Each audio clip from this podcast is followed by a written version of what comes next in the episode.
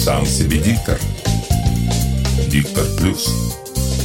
С Еленой Песочиной. Всем здравствуйте! В этом выпуске подкаста я расскажу о качестве голоса. Естественный тип голоса зависит от размера резонирующих полостей вашей груди, горле и структурах лица. Поскольку усилители искажают верхние диапазоны человеческого голоса, вам следует определить самый низкий возможный для вас тип голоса, при котором вы будете чувствовать себя удобно. Это значит, что источник голоса должен располагаться как можно ниже, но быть естественным для вас. Подумайте о типах голосов, которыми характеризуются певцы. Сопрано – самый высокий женский голос. Альт – самый низкий. Меццо-сопрано – средний. Тенор – самый высокий мужской голос, бас – низкий, а глубокий бас имеет исключительно низкий естественный диапазон. Ваш естественный разговорный голос соответствует одному из этих типов. Вы можете понизить свой голос, если будете говорить, как я называю это, прямо из носков – это, на первый взгляд, бессмысленное выражение. Я всегда сообщаю своим ученикам на курсах постановки голоса. Я имею в виду следующее. Вы плотно упираетесь пятками в пол. Выпрямляете спину. При этом ваша диафрагма автоматически прогибается, заставляя голос исходить из источника более низкого, чем носовая полость.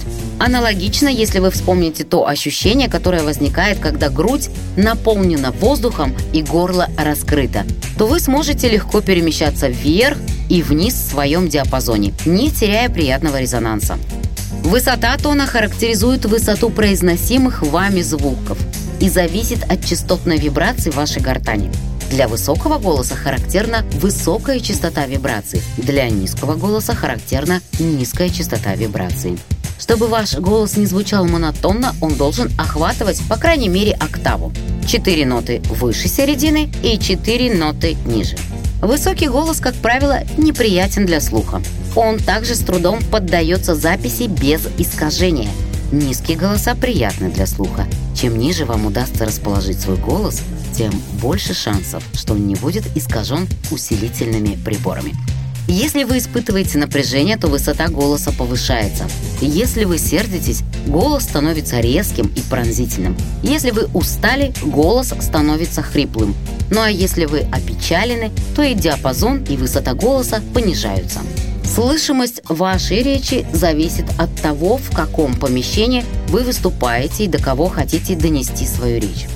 Полнозвучный, богатый голос хорошо слышен во всех уголках практически любой комнаты. Ну, вам не нужно напрягаться, чтобы ваш голос распространился по помещению.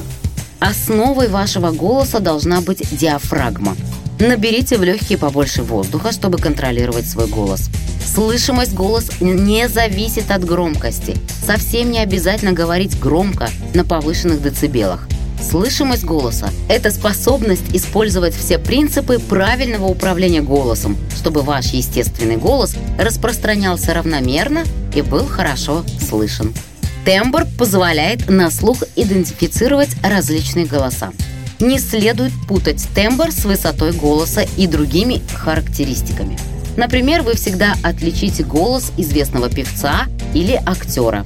У вашего голоса есть тоже отличительные обертоны – звуки – которые делают его узнаваемым для вашей мамы, друзей или коллег.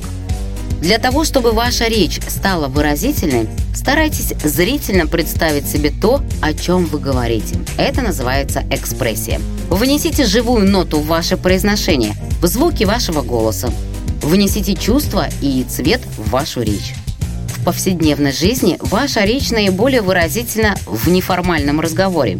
Перенесите свое красноречие в официальное выступление. Если вам трудно сделать это, попробуйте записать на диктофон ваш разговор один на один с супругом или с хорошим другом. Постарайтесь забыть о том, что диктофон или телефон включены.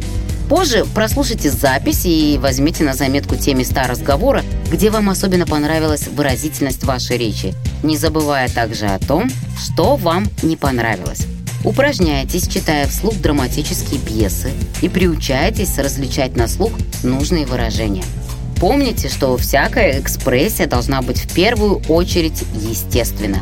Избегайте театральности и искусственности в своих речах. Тон голоса характеризуется его высотой, вибрацией и модуляцией. Хороший голос отличается легкими изменениями тона. Интонация – это подъем и спуски голоса. Монотонность, как я уже говорила, утомительна для уха, так как постоянный тон использует одну и ту же высоту.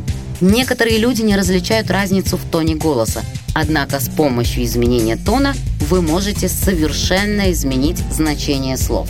Для того, чтобы понять, насколько разительный эффект может создать изменение интонаций, вспомните, как в пьесе «Пигмалион» профессор Хиггинс превратил Элизу Дулитл из уличной торговки цветами в настоящую светскую даму. В процессе обучения она не только избавляется от акцента, но и изменяет свой голос, теряя резкий пронзительный тон и приобретая мягкие интонации культурного человека. Послушайте свой голос и подумайте, как он должен звучать впредь в течение всей вашей жизни, не только когда вы выступаете перед людьми, но и в быту. Прислушивайтесь к голосам окружающих и обращайте внимание на то, насколько приятно или неприятно они звучат. Прослушивайте записи своих любимых актеров и дикторов, пытаясь понять, как они управляют своими голосами.